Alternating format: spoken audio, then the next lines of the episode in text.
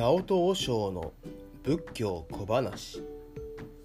このチャンネルは、えー、鬼師浄土真宗本願寺派富山県新湊の長栄寺の和歌である直人和尚がお話をしていきます、えー、仏教仏道をはじめ歴史地理カルチャーなど幅広くお話できたらなと思います。はいでは今日は第4話、えー、ちょっと重たいんですけど第4話。生きづらさについて考えていきます。生きづらさについて考えるというタイトルでやっていきます。毎日お参り回りをさせていただいてまあ毎日おばあちゃんおじいさん奥さん旦那さんとねお話をしてて22歳ぐらいからかな。毎日毎あ最初の4年間はサラリーマンで土日だけのお手伝いだったんですけどそろそろ私の経験的なものもお伝えしたいなと思って今このラジオのね活動をしています、まあ、あとある人がね現代のお坊さんの役割はカウンセラー的な要素が大きいって言っててあ本当にそうだなって思うことがあってまあこれまでの経験少しでもね多くの人に役に立てばいいなと思ってます。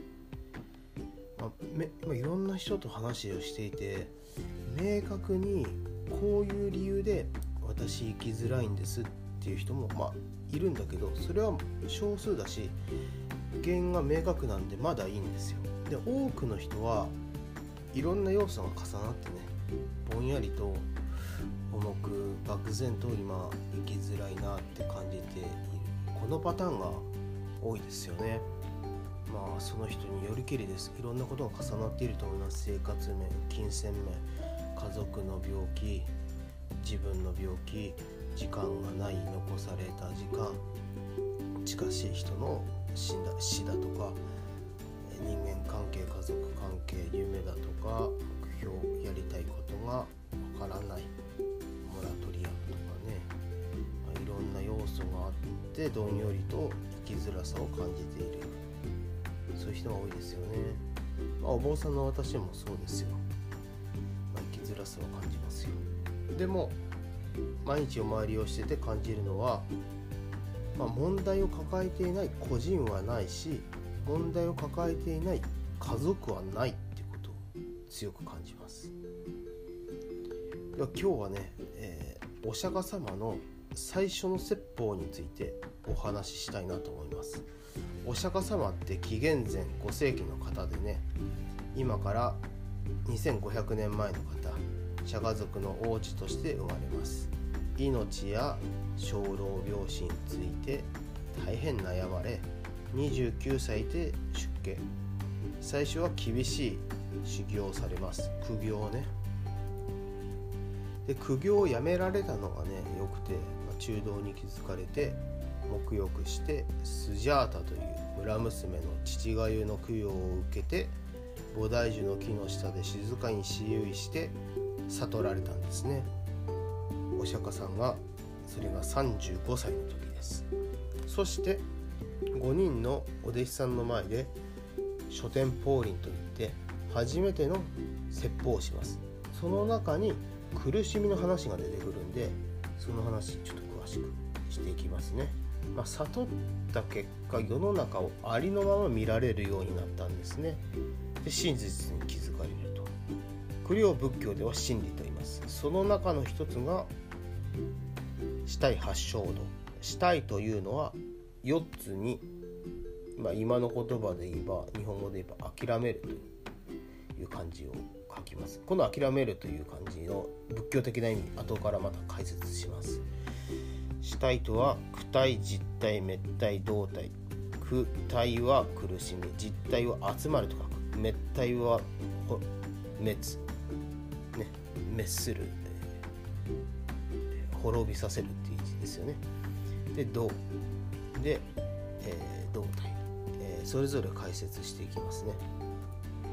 あ動というのは道です。苦体というのは苦しみに諦めるという字です。この諦めるという字はもともとはもともとの方で言いますね。悟り明らかになるという意味です。そっちの方が最初です。で明らかになった結果難しい。諦めるになっていったんだろうと思います。だから仏道ではいい方最初の方の悟りとかあの明らかになるの方を使っておりあの使いますね。で苦体というのは世の中は、まあ、苦しみでできているという意味です。小老病死小苦老苦死病苦苦しくで死苦。4つ。死苦。愛別離苦。愛する人と離れなければならない苦しみ。温蔵エクね。恨むとかね。ね。そういう会いたくない人とかと会わなければならないという苦しみ。フグトック欲しいものが得られない。苦しみ。温蔵。エク、えー、人の体や心を構成している5つの要素から生まれてくる苦しみ。あごめんなさい。温蔵エクじゃなかった。五運ジョーク今の説明は五運ジョークです。五運ジョークというのは人の体や心を構成している5つの要素から生まれてくる苦しみのことです。それがまとめて具体今8つ。4つのカテゴリーと大きく8つのカテゴリー。あね。1つのカテゴリーあの4種類と8種類。大きく8種類。というふうに言いましたけどということで4と8で、ね、まとめられるのでそこから宿泊っていう言葉が生まれてきたんだろうね。次は実体、ね、苦しみの原因は煩悩だよって滅体煩悩の根源を滅せられた状態状態のことを言います。ね。涅槃悟りですね。で最後に八正道ね。原始仏教ではもう八正道をしていこう。悟りを目指すという感じなんだろうけれども原始仏教の話ですよ今。でこれが人間側この仏と人間で浄土真宗は、ね、二面性というか対比をどんどんしていくんですけど浄土真宗はこの八正道のは難しいよね。人間側には仏性はないよね。そういうのを浄土真宗は突き詰めていくんです。で阿弥陀様の他力によって何万打仏と唱えてね仏にさせていただくと。で私たちができるのは仏頓放射の生活と称名念仏何万打仏ぐらいしかないんだよねっていうのが浄土真宗、うん、なんですで皆さん今日のお話聞いてどう思いましたか？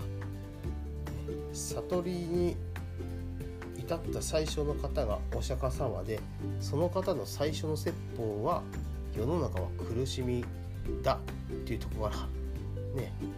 スタートしていると。なんかホッとしますよね、まあ、私たちが苦しみや生きづらさを感じているのも、まあ、何か当然のように感じますよね、まあ、そんな私たちのために後からお釈迦様はあの阿弥陀様の話をしてくれたんだと思います。では今日はここまでで。